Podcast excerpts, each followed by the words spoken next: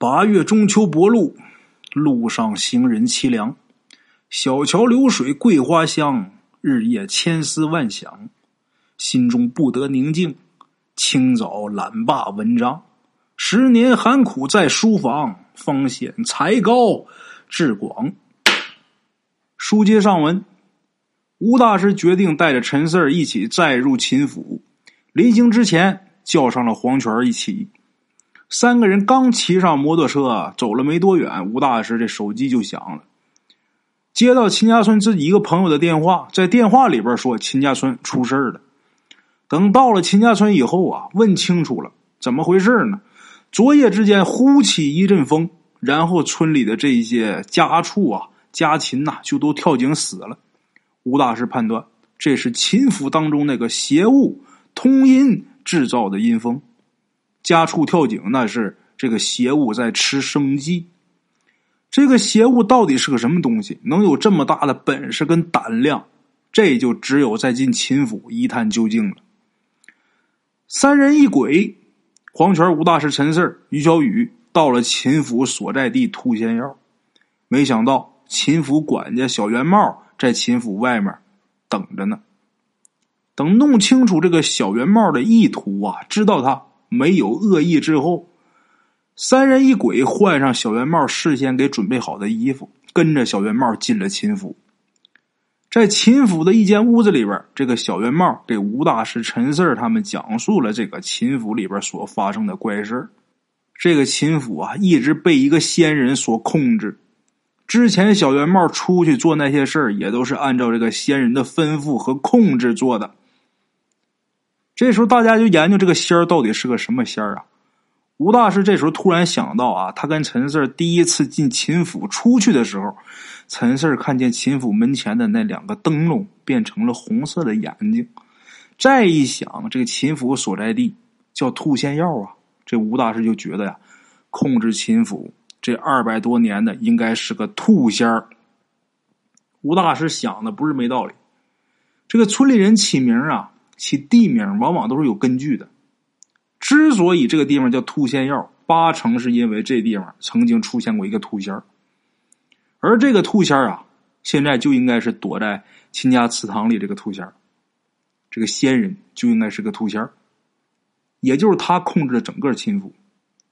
这吴大师又问这个秦府怪人啊：两百多年前，山下是不是已经有了这个秦家村呢？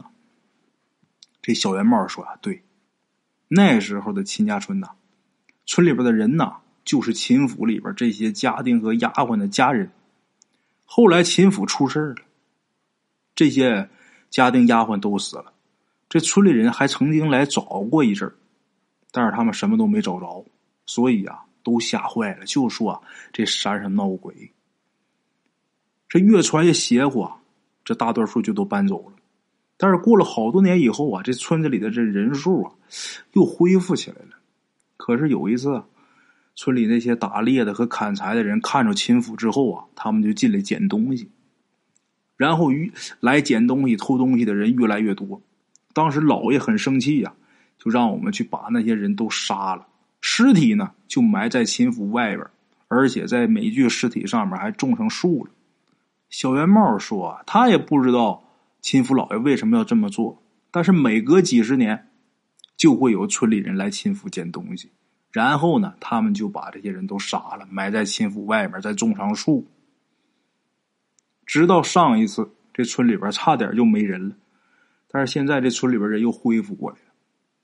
按照往常的规矩的话，今年或者明年，这亲府又会暴露出来，然后村里人肯定又来捡东西。到时候啊，老爷肯定又会让小圆帽他们把这些人都杀了，然后继续种树。小圆帽说呀：“说实话呀，他都下不去手了，但是没办法，他根本控制不了自己。”听小圆帽这么说，陈四恍然大悟啊，难怪秦家村之前啊几乎都绝户了，难怪上次来这秦府啊，能看到树里边有人，弄半天这都是秦府。这个老爷下的令，让这么弄的。这树底下种的人呢？这时候吴大师啊，好像猜着这陈四想什么呢？就跟陈四说啊，这应该是啊，这兔仙儿吩咐秦福老爷的。哎，这个兔仙儿他之所以这么做，这兔仙儿是想让这地方变成一块极阴之地，然后帮助他达到通阴的目的。这个陈氏没想到啊，这个兔仙儿为了通阴，不仅害死了秦府上下一百多人。而且把他们的阴魂控制在秦府长达两百多年。除此之外呀，这兔仙还把这毒手啊伸到了山下的秦家村，杀了好几百人，好几次啊，差点让秦家村绝户。杀了一回，过了多少年以后，秦家村起来之后又杀一回。哎，这个兔仙啊，之所以弄这个通阴，就是为了陈氏这个阴八字的局。这个大局。到底是什么？现在还不清楚。啊，这时候小圆帽就说话了：“我求求你们各位，我知道你们是有本事的人，求求你们帮忙把这个仙人弄死了，至少啊，把他打跑也行啊。我们就不用再受这个罪了。”听着这话呀，黄泉就说：“哎，吴哥，这事儿有点出乎我的意料了。那什么，要不咱……”先撤吧，回去准备准备，准备充足，咱再来吧。陈氏一听这黄泉要打退堂鼓，心里边就着急了，就说：“你看，你三番五次说加钱，我们也都同意了，这怎么还没开始干活呢？你就要跑路啊？你来的时候怎么说的？你是不是说无论遇到什么危险，都跟我们一起共进退呀？”黄泉这时候说：“我那不是跑路，我是说咱先回去，好好筹划一下。”哎。再说啊，来之前你们可没跟我说这秦府这么凶险。好家伙，这里边好几十个鬼。这时候小圆帽说了，准确的说，秦府上下总共一百一十三人，包括我在内。黄泉一听都气乐了，操！我去，一百一十三个，咱这边仨活人加一个女鬼，四对一百一十三，这活怎么干？就这些鬼，现在啊，每个鬼朝我们身上吐口阴气儿。就能把我们三个人身上的阳火全给灭了，这活没法干，他实力太悬殊啊！吴大师这时候说呀：“那些家丁跟丫鬟呢，没什么能力，姓木丁就能解决他们。”黄泉这时候着急呀，是没什么能力啊，但是多呀，双拳难敌四手啊，鬼多势众，如果他们一拥而上的话，咱们根本就忙活不过来。一旦有两个鬼分别把咱们双手给抓住的话，那咱们还有弄赢的机会吗？那得多危险呢！黄泉说这话也有道理。紧接着黄泉又说啊，除此之外啊，他们这些下人什么的倒是没什么能力啊，但是他们之前是不是还抓进一个妖灵啊？那妖灵那是一般角色吗？平时我们见着那都得退避三舍呀。现在亲府里边。就有这么一家伙，如果这妖灵也冲上来跟我们打的话，咱就别说打了，跑都来不及吧。再说，最后还有一个不知道得多厉害，有这么一个兔仙儿。你们想，这妖妖灵厉害吧？他能把妖灵抓来，那说明他比妖灵厉害呀。这活咋干？干不了。你就说干，咱现在对是不是得有个计划？怎么干？不能就这么就进就就出去就干啊？那不送死呢吗？黄泉说的也不是没道理，把陈氏说的都有点胆怯了。这时吴大师啊，自信满满，笑了：“ 兄弟，计划呀，我们有。”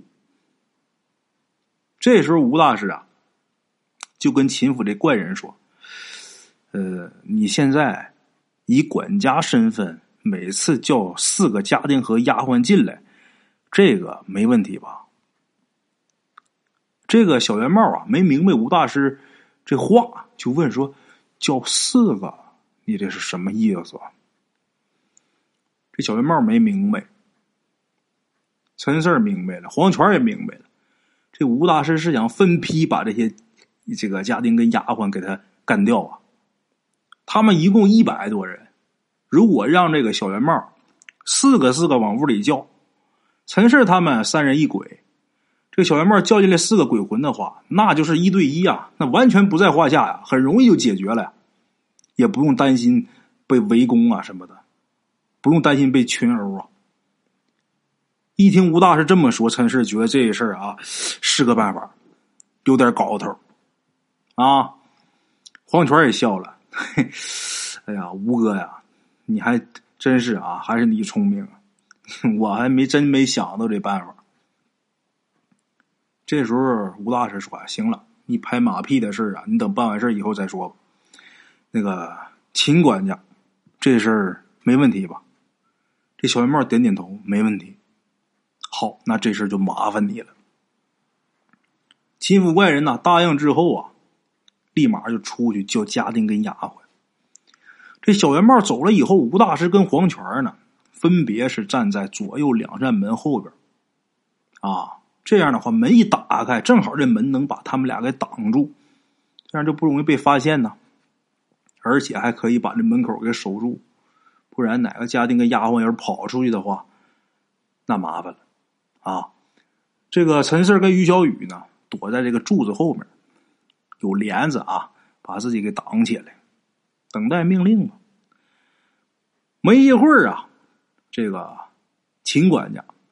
就带了两个家丁跟丫鬟进来进来以后啊，陈氏就看到啊，呃，这些家丁跟丫鬟呢，刚进来的时候一脸茫然，不知道怎么回事啊，还问呢，那个秦管家，您叫我们来有什么事儿啊？这家丁刚说完，陈四就看见吴大师跟黄泉悄悄从后边啊，分别朝那两个丫鬟走过去了。这边这小圆帽啊，亲府管家还继续演。呃，事情呢是这样的啊，正说着呢，这时候吴大师跟黄泉啊，分别用这个杏木钉已经捅进这两个丫鬟的后背了。这俩丫鬟这身体啊，被这杏木钉一捅，同时一抖，表情立马变得惊恐，这皮肤开始皱褶干瘪。这模样啊，从二十来岁啊，一下就开始变老啊！看那架势，七老八十的，又老又丑，特别吓人。这个两个丫鬟被杏木钉一捅，旁边这俩家丁立马就意识到出事了，急忙往旁边躲。陈四跟于小雨赶紧趁这机会啊，陈氏抓着杏木钉冲出来啊，一下就捅进其中一个这个家丁的后背那边。啊，这个于小雨呢，也是这时候冲出来，抬手啊，往这家丁这个后脖梗上一掐，手一较劲，咔吧就把这个 家丁脑袋就给掰断了。于小雨能掰呀，之前呢掰这个老周的时候扯胳膊那跟玩似的，扯这个家丁不在话下，啪一掰，这家丁这个眼睛瞪多大呀，嘴张开啊。这脑袋啪就飞了，在空中转两圈之后，脑袋掉地上。陈氏一看，我的妈呀！这女人这不能惹呀，这太暴力了。这我妈要给我介绍对象的事这要让于小雨知道，不我不得跟这家丁一个下场啊！陈氏一看啊，这家丁这尸体枪子在地上站着呢。脑袋飞起来掉地上，然后这个身体也跟帮倒了，看着挺吓人。这个黄泉、吴大师还有陈四拿杏木钉捅过的那些家丁，变老了之后，身体干瘪之后啊，就灰飞烟灭了。陈四一看地上这瞅着膈应啊，吴大师啊，好像也看出来啊，瞅着也不得劲儿，拿这杏木钉过去啊，往这个尸身上和这个。被掰掉的这脑袋上这一扎，这个尸身跟头啊，也瞬间灰飞烟灭。啊，就这样，接下来啊，陈氏他们是一批又一批，那跟割韭菜似的，一茬又一茬的，把这些家丁丫鬟全都给消灭了。啊，消灭了不少。随着消灭的这个家丁跟丫鬟越来越多呀，陈氏这心里边。有点不是滋味了，有点杀切手了。秦府这怪人呐，出去继续叫这个家丁跟丫鬟的时候，陈氏就问吴大师：“师傅，咱们这么做是不是有点有点太残忍？虽然他们当中啊有些干过残杀秦家村人的事儿，但是那都是被那兔仙给控制的，根本不是他们自己本身的意愿。再说这个秦府啊，秦府里边这个家丁跟丫鬟呢，他们这个家里人曾经也都是秦家村的人。”所以说，他们跟咱们，他们活着的时候跟咱们也都一样啊，都是普普通通老百姓啊。这时候，黄泉听陈氏这么说呀，就回了一句：“这些鬼魂呐，都是被这兔仙控制的鬼魂，他们没有人性。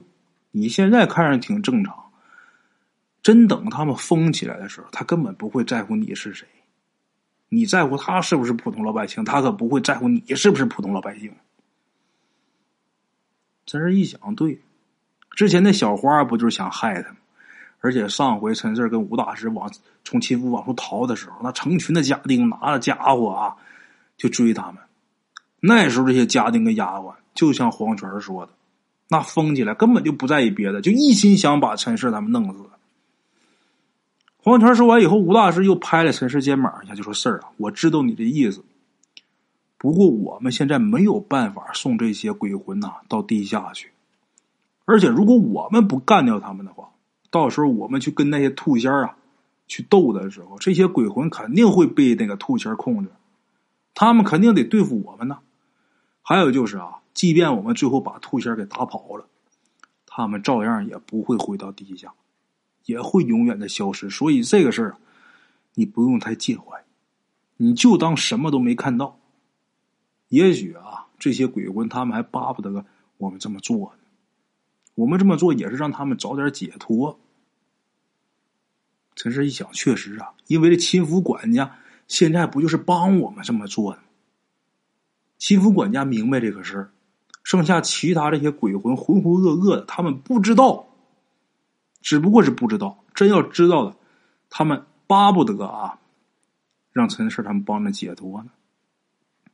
啊，吴大师这么一说，陈氏这心里啊稍微好受点没一会儿，陈氏数着啊，一批、两批、三批，第十五批家丁还有丫鬟进来以后啊，出了个意外。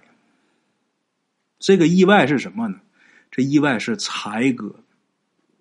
我估计很多人对这个才哥还有点印象啊。这个咱们第一季和第二季都提到过这个才哥。陈氏第一次来秦府的时候，在林子里边无意之间踢破一个骷髅头，那个骷髅头啊，就是才哥的脑袋。结果啊，在逃出秦府的时候，这才哥也是紧紧抓着陈氏的脚，不让陈氏跑。上次啊，看到秦府消失，这个陈氏跟吴大师来这儿查的时候，为了证实吴大师所说的这树底下埋着尸体，这树里有阴魂的事。陈氏倒立，结果也意外看到我这个才哥。这个才哥也看到他了，只是啊，陈氏没想到，这一回他又碰见这才哥。老话说的嘛，无巧不成书嘛。陈氏看见才哥以后啊，觉得这绝对是个意外啊！他怎么这回怎么他进来了？这只不过是一个意外。他们每一批这个秦府管家领进来的是四个人，两个家丁，两个丫鬟，或者三个家丁，一个丫鬟，总之这人数是四个。但是这回一下进来八个，怎么回事呢？刚开始啊，跟着秦府这个管家小圆帽进来的啊，其实就是三个家丁跟一个丫鬟。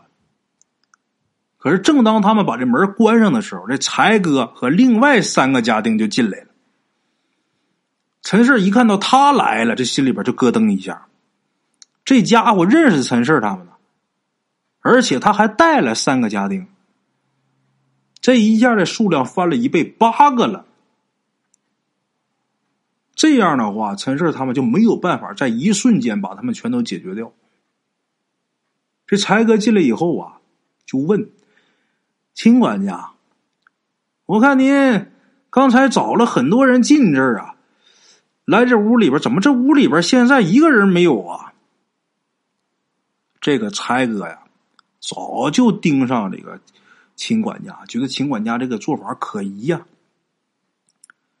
这秦管家小圆帽啊，好像还没意识到这个，被柴哥一问呢，这脸上还有点黄。不过啊，人家能当管家，说明这个还是要比他们强，有些见识。这小圆帽没有露出马脚，就说啊。我叫他们进来是说事儿的，事儿说完了，我就让他们走了。说这话的时候啊，吴大师也猜到了，这个柴哥估计是起怀疑了，怀疑这里边有问题，所以吴大师跟黄泉啊，分别从后面就朝柴柴哥和他领进来这三个家庭靠近。与此同时啊，陈氏跟于小雨也准备出手啊，因为这回啊多了一倍的鬼。陈氏还藏个心眼子，特意是抓了一把黄豆，心想他们要是跑的话，我就拿这黄豆打他们。这东西跟暴雨梨花针似的，一撒出一片呐，是吧？这黄豆一打他身上，他肯定就没办法顺利跑出去。这时候，这柴哥呀，接着就问秦管家：“那您说说，您带着哪几个人去出去给老爷办事了？他们现在都在哪儿呢呀？”刚才您叫他们进来说什么呀？这柴哥是有怀疑呀。这柴哥在这问的时候，吴大师跟黄泉突然间就出手了，先用这个杏木钉啊放倒两个家丁。陈氏、小圆帽、于小雨也都冲上去了。这小圆帽啊是在帮陈氏他们，但是他这力量啊跟普通的家丁啊没有区别。所以说，这小圆帽他只能说拦住一个。这于小雨这力量倒是挺大，他自己一个人单挑两三个没问题。陈氏这时候至少得对付俩。刚冲出去的时候，这个才哥一眼就看见陈氏了。哎，这小子，这才哥认出来了。不过呀。认出来也没什么，陈氏心想啊，你认不认也无所谓，反正今天我不能让你跑出去，你认出来认出来吧，就我怎么着吧。这才哥呀也挺恨陈氏，看见陈氏之后啊，奔陈氏就冲过来了。这才哥怎么恨这个陈氏呢？才哥以前有个相好叫小花，这小花可死陈氏手里边了。陈氏当时拿着这杏木钉呢，肯定不怕他呀。陈氏现在经历这么些，像才哥这种鬼魂，在他眼里不叫事儿。看这才哥冲过来之后啊，陈氏拿着杏木钉啊，分身就刺啊。这家伙，这才哥也够机灵的，知道陈氏手里边有武器。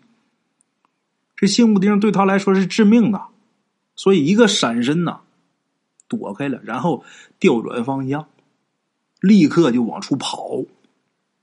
陈氏吓坏了，这家伙如果跑出去。那他们的计划就完全落空了，那肯定会提前被秦府那个兔仙知道，到时候这兔仙儿他绝对会把秦府所有阴魂都集中起来对付陈四他们。到那时候，那这情况可就棘手了。陈四一看这个财哥要往出跑，赶紧把手里的黄豆啊，哗就撒出去了。这黄豆打的还真挺准，正好打在财哥背上。这柴哥被这黄豆打了之后啊，痛叫一声，摔倒在地，这后背上滋滋往出冒青烟。陈氏一看打中了，赶紧拿着杏木钉过去要灭了他。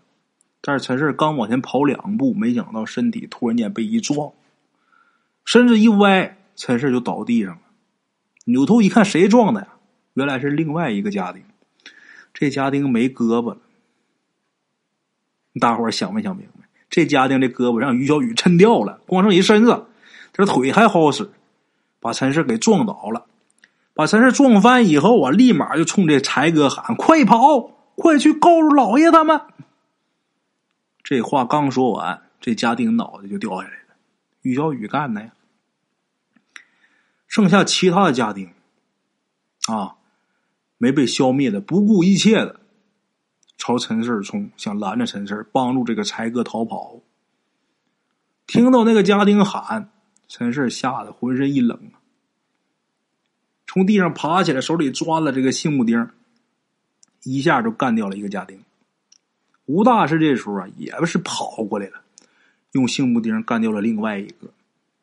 紧接着，吴大师朝才哥冲过去，想抢在这个才哥跑出去之前呢，把他干掉。但是这个才哥这家伙呀，被黄豆打完之后啊，跑的还挺快，眨眼之间就跑到离窗户很近的地方。他没往门那边跑，因为黄泉在那儿他跑窗户这边来了。这秦府的这个窗户啊，可不像咱们现在这窗户。咱现在这个窗户铝合金的、塑钢的、铝塑平开的，外边还有护栏。那时候可不是木头窗户，这窗棂都是很细的那木头。这吴大师一看这柴哥往窗户那边跑，就知道要不好。攥着杏木钉啊，就往那扔，就想 用这杏木钉直接飞过去啊，当飞镖使啊，往柴哥这个身上飞呀。结果这个柴哥这家伙反应快，一把就把这旁边一把凳子给抓起来了，把这杏木钉给挡住了，然后顺势握紧这凳子往这窗棂这边啪一摔，就听窗户那儿啪一声，连窗棂的窗户纸全稀碎。这才哥翻身就跑出去了，跳出去之后，这才哥就开始大喊呐：“来人呐，杀人啦，可了不得啦！”吴大师这时候可没放弃呀，也跟着跳出去了，想追着把他弄死。但是这个时候，这个才哥已经喊出去了。一会儿呼泱呼泱的，不到半分钟时间，陈四就看见外边好几十个阴魂都聚拢过来了。吴大师也没有再追这个柴哥，也跳回来了，跟陈四他们会合。一看这个窗外这些个阴魂呢，一个个红着眼睛，这脸色冰冷，没有表情。一看，这就是被控制了。这会儿阴魂当中还有秦府这老爷跟秦府夫人，秦府老爷夫人站在最前面。陈氏他们这时候在屋里，透过这个破烂窗户往出看，正看着呢。陈氏突然间感觉自己肩膀被人给拍了一下。回头一看，谁拍的呀？小圆帽。陈氏再一看小圆帽的眼睛啊，通红通红的，面无表情。怎么的呢？他这会儿也被控制了。紧接着，这个秦府怪人伸手就要掐陈氏的脖子，好在吴大师眼疾手快，一蹬陈氏的胳膊，把陈氏给拉开了。下一秒钟，这于小雨朝秦府怪人就出手了，想把这小圆帽干掉。但是这个小圆帽啊，躲得很及时，几步就窜到秦府老爷那边去了。这也不是小圆帽背叛，因为他也是这个秦府的一员呐，也属于被这个兔仙控制的这些人呐。啊，也不怪他。陈氏被这小圆帽拍一下肩膀以后啊。全身突然就开始冷，陈氏忍不住啊，往里吸凉气，这胳膊都起鸡皮疙瘩，太冷，浑身直哆嗦，脑袋也迷糊，脑袋也迷糊，脸色也煞白。紧接着，陈氏就听黄泉说：“我靠，那家伙把事儿第二把火给拍灭了。”他刚说完，吴大师过去啊，一把把陈氏的衣服撩开，因为这个肩膀上这个衣服压着内裤呢嘛。吴大师赶紧把这条内裤给撤了。刚才是这内裤压了一把火，这小圆帽又给拍灭了一把火，所以陈氏才有这个反应。这时候，吴大师把陈氏肩膀上这内裤给撤下来，他这个火又起来了，这把火又起来了。吴大师这时候跟陈四说：“你现在不能再被拍肩膀了，你小心点，知道吗？这两把火灭了很危险。”陈四赶紧点点头。然后把自己这个嘴里边含这枸杞给吐出来。这时候这枸杞已经发灰了，偏黑。陈氏赶紧重新含一口新的。吴大师这时候把朱砂拿出来了，在陈氏的脑门上抹了一下，然后让陈氏闭眼。闭眼之后，吴大师又给他两个眼皮上抹上朱砂了。啊，为什么呢？把这朱砂往眼皮上一抹啊，防止陈氏被鬼迷眼。刚给陈氏抹完朱砂，秦府老爷夫人还有那几十个阴魂，突然间开始嚎叫，呜呜的叫，那声音听起来啊，就特别讨厌那个声音，而且特别惨，听着这心里特特别难受啊！哭的那个声音呢，极其凄惨呐，充满了伤心跟痛苦。陈氏听着以后啊，就忍不住缩缩脖子，心里都。被这声音弄得发毛，这眼睛也控制不住啊，都想哭，也跟着他们一起伤心难过。这时候，吴大师突然间给陈氏啊，啪就一嘴巴，没太使劲，然后提醒陈氏，千万别让他们这情绪影响到你。吴大师这一拍，陈氏也清醒了，咽了口唾沫。这时候，黄泉说呀。阴魂的那喜怒哀乐呀，很容易影响正常人情绪。吴哥刚才要是不打醒你的话，你小子阳气呀，没一会儿就得下去，到时候你也得被他们控制。你怎么死的你都不知道。此事一听啊，我还是太年轻了啊！现在这种情况没办法，只能跟着硬干。你想跑也不行。黄泉刚说完，亲府老爷他们。一看自己这个哭嚎声好像没有什么效果，然后就变招了，非常愤怒，就开始叫，啊啊，很愤怒，我估计是这么叫啊。紧接着就看见这个家丁和丫鬟他们手上这武器就亮出来了，好家伙，什么杠子、擀面杖、菜刀、拖鞋、板凳腿儿。哎呦我的天哪！还有拎一半打水桶呢。那怎么说？怎么拿这些个东西？那你这秦府里边这这这家家丁下人可不就这些东西吗？再看秦府夫人，还有秦府老爷手里边一人攥着一个哭丧棒。一看这情况，这黄泉说：“我操，他们有哭丧棒，吴哥，这你咋没跟我说呢？还说啥呀？现在已经都出现了，还用得着说吗？”这时候，吴大师把杀猪刀拿出来了，然后说：“事儿，于小雨，你们去对付那些家丁跟丫鬟。黄泉，你跟我对付那几个拿哭丧棒的。”吴大师吩咐完之后，跟黄泉就奔亲夫老爷跟夫人，因为这俩拿了哭丧棒呢，他俩先上去了。随后，于小雨也冲出去了。陈氏最后一个。这不上不行了呀！上之前自己啊，给自己还打打气，我得上，冲上去了。具体这个细节怎么打，怎么说，咱就不多表。总之，一场恶战，打的这个惨呐，这个埋汰呀。这于小雨呀，比较聪明，上去之后啊，他先奔这些个拿菜刀的。因为把这些个拿菜刀的先给他干掉，剩下那些拿拖鞋啥的基本上没啥危险。于小雨比较聪明，这通打呀，那抱着在在地上轱辘、薅头发、吐吐沫，哎呀，这个埋汰呀！总之这一仗打的是相当惨烈。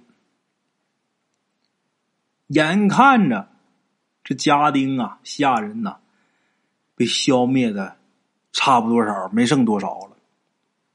这时候，吴大师突然攥着杀猪刀，眼睛通红，奔陈氏就来了。到陈氏跟前啊，一刀就捅过来了。好歹陈氏看他这眼睛不对劲躲得快呀，这一下就躲开了。黄泉也是在旁边啊，也顺势拉他一把，这吴大师才没没捅着陈氏。陈氏一下就傻了。躲开之后站原地，都忘了跑了。可能是心里边想跑，但是身体没反应过来。这黄泉反应快呀，拽着陈氏往一边躲。吴大师也是拿着杀猪刀，奔着黄泉跟陈氏就开始捅。这时候黄泉明白了，这吴大师是着了道了，肯定是被鬼迷眼了呀。陈四一想，这我都没被鬼迷眼，我师傅怎么能被鬼迷眼呢？我师傅可是老手啊！而且他事先已经发现这兔仙他要发威，那我师傅还有有所准备呀，这怎么还着了道了呢？其实这是怎么回事呢？这是那兔仙比较聪明，这个兔仙是集中精力对付吴大师，因为他知道只有这吴大师啊本事最大。也只有这吴大师拿着这把杀猪刀，能跟这兔仙他俩有硬碰硬的实力，把你给搞定了，剩下的就好解决了。所以这兔仙集中精力对付吴大师，根本就没管黄泉跟陈四所以说他俩没事这吴大师着了道了，这下可坏了，这得怎么办？好在这黄泉有经验，怎么办？拿这个黑灵位，这招是陈氏提出来的。这黄泉因为之前不知道怎么对付吴大师，陈氏说：“黄泉想啊，得有一个东西能治得了这兔仙儿，你才能救得了吴大师。不是说对付吴大师。”陈氏一想，咱们身上这些家伙事儿最厉害的，现在在吴大师手里攥着呢，杀猪刀啊。另外还有什么呀？有黑灵卫。这黑灵卫厉害，但是这黑灵卫现在在吴大师这挎包啊，在他那挎包里了，在他身上呢。就这么的，这个陈氏啊，告诉黄泉我师傅包里有个黑灵卫，那东西能治疗兔仙那东西挺厉害。就这么的，陈四跟黄泉啊，拼尽全力啊，摁住吴大师，一人摁一胳膊。黄泉拿腿一压住吴大师那胳膊之后，伸手掏这黑灵卫。拿着这个黑灵卫啊，冲吴大师这个脑子就拍过去了。这期间抢灵位的是黄泉的胳膊，还让吴大师给划了一刀。这黑灵卫还真别说，往吴大师脑袋这一拍，吴大师被这黑灵卫给打中之后，这身子啊一抖，顿时表情一正，然后这眼神变得就呆滞，眼睛里就没有神了。紧接着啊，他眼睛里这个红色的啊血丝啊，很快速就消失了，慢慢就恢复到正常的颜色。最后，吴大师咳了几下，眨巴眨巴眼睛。陈氏再一看，这眼睛里边有神了。然后，吴大师大口大口喘气，刚清醒过来。陈氏这时候没敢轻易撒手，他怕万一看错了，吴大师没醒的话。怎么办？陈氏先问一句：“师傅，师傅，你醒了没？”听着这话，这吴大师抬抬头看看陈氏，你觉着呢？陈氏一看，妈能说话，这是醒了呀！赶紧松手。刚才他跟黄泉俩弄吴大师的时候，于小雨一直跟那些鬼魂对付着。于小雨很危险的，因为那可人家手里可有哭丧棒啊！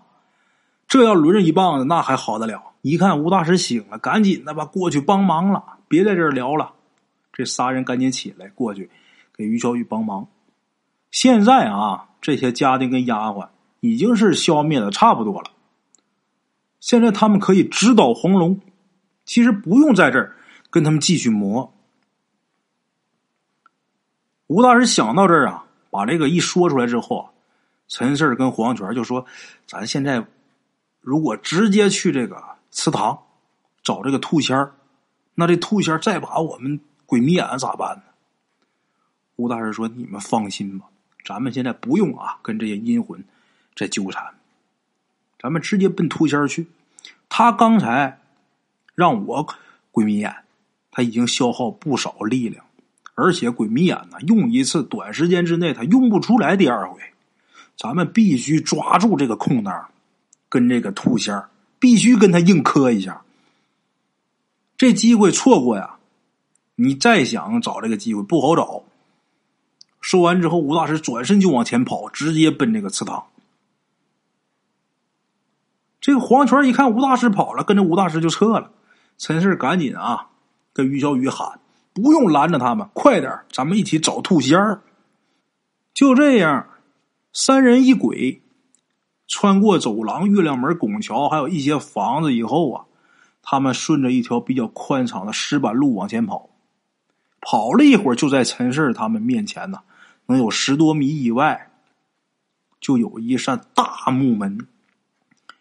这木门上面挂着一块匾，上书四个字：“秦氏家祠。”这是秦家祠堂啊。咱们这个老祖先啊，自古就接受这个传统的儒家思想，家族观念是比较重的，所以啊，往往在一个村里边啊，就只有呃一个大姓或者是几个家族聚居，而且每个家族为了供奉自家先人这个灵位呀。还有，为了增强这个家族的凝聚力，往往都会修建一个祠堂。哎，秦府这么大，山下还有秦家村，那肯定会有祠堂啊。秦府里边有一个祠堂，这很正常。等跑到这个祠堂大门那以后，这吴大师啊，就告诉陈四他别停，往里冲。等跑进去以后，陈氏浑身不自在，心里一个劲儿害怕，这种感觉说不出来，就感觉前面好像有很大的危险。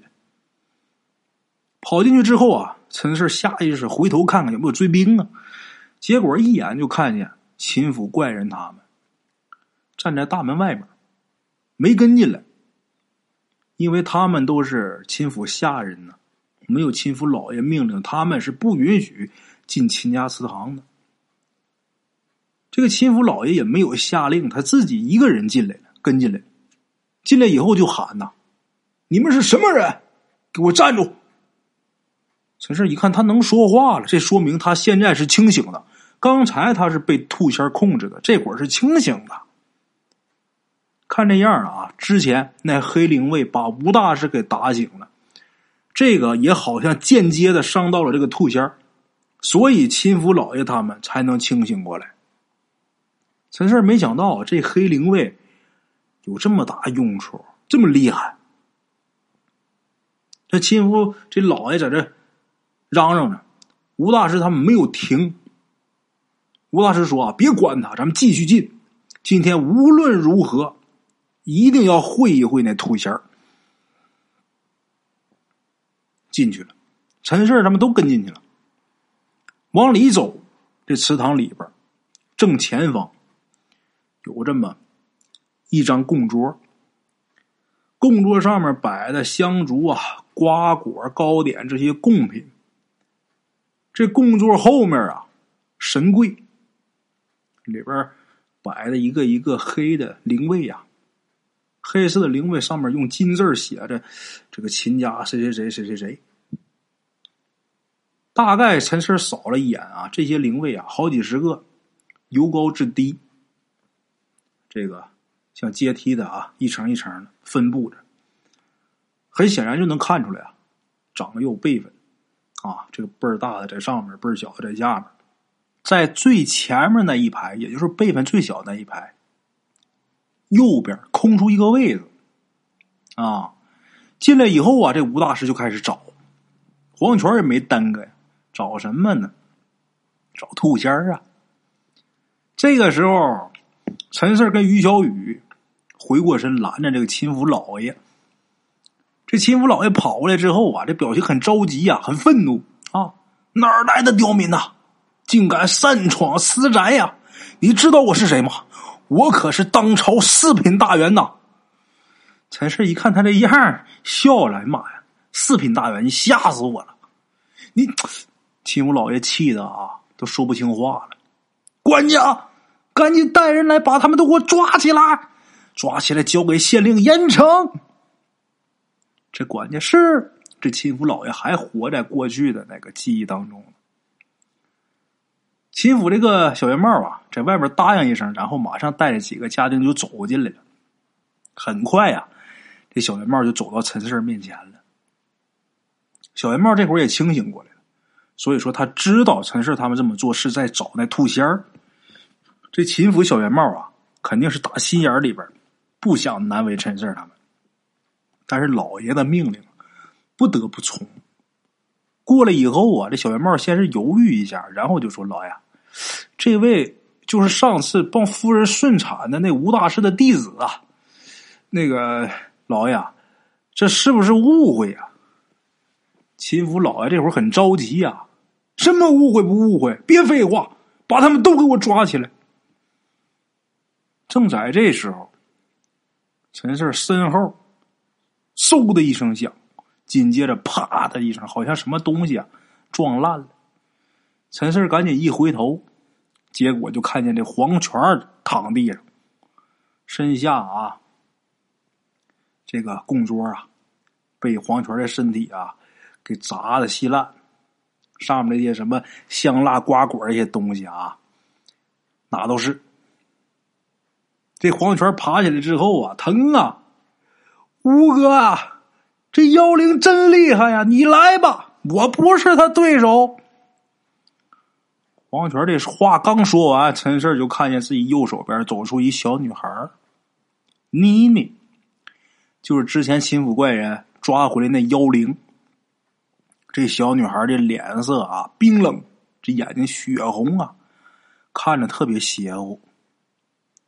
陈氏看见他之后，也吓得浑身直嘚瑟，因为他知道这妖灵厉害啊。吴大师身上这些伤什么都是他给弄的呀，吴大师都不是他对手啊。听黄泉这么喊，吴大师急忙从旁边跑过来，手里拿着这把杀猪刀，立马啊，这杀猪刀一到这个妖灵面前，这妖灵吓得就不敢过来了，往后退几步，这证明什么？有效果。这时候秦府老爷突然说一句话：“妮妮。”陈胜一回头，发现秦府老爷脸上这个表情啊，很吃惊。他好像完全没想到这妖灵竟然会在自己家祠堂里边出现，而且他既然能叫出这妖灵的名字，说明他认识这个妮妮啊。紧接着，亲府老爷呀就很吃惊：“这这怎么回事？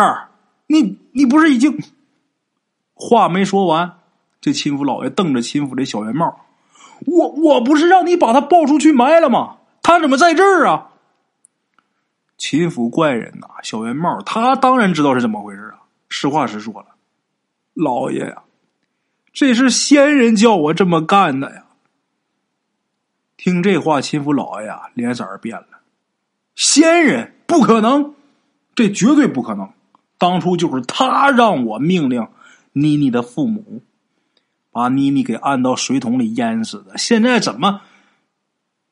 又会让你把他找回来呢？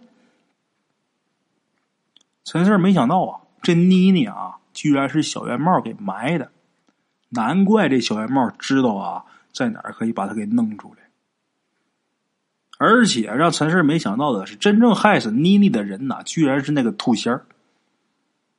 这时候，秦府怪人说：“啊，老爷啊，那仙人是个坏蛋呐，其实他一直在控制我们呢。”秦府老爷这时候瞪着眼睛啊，指着小圆帽：“不可能！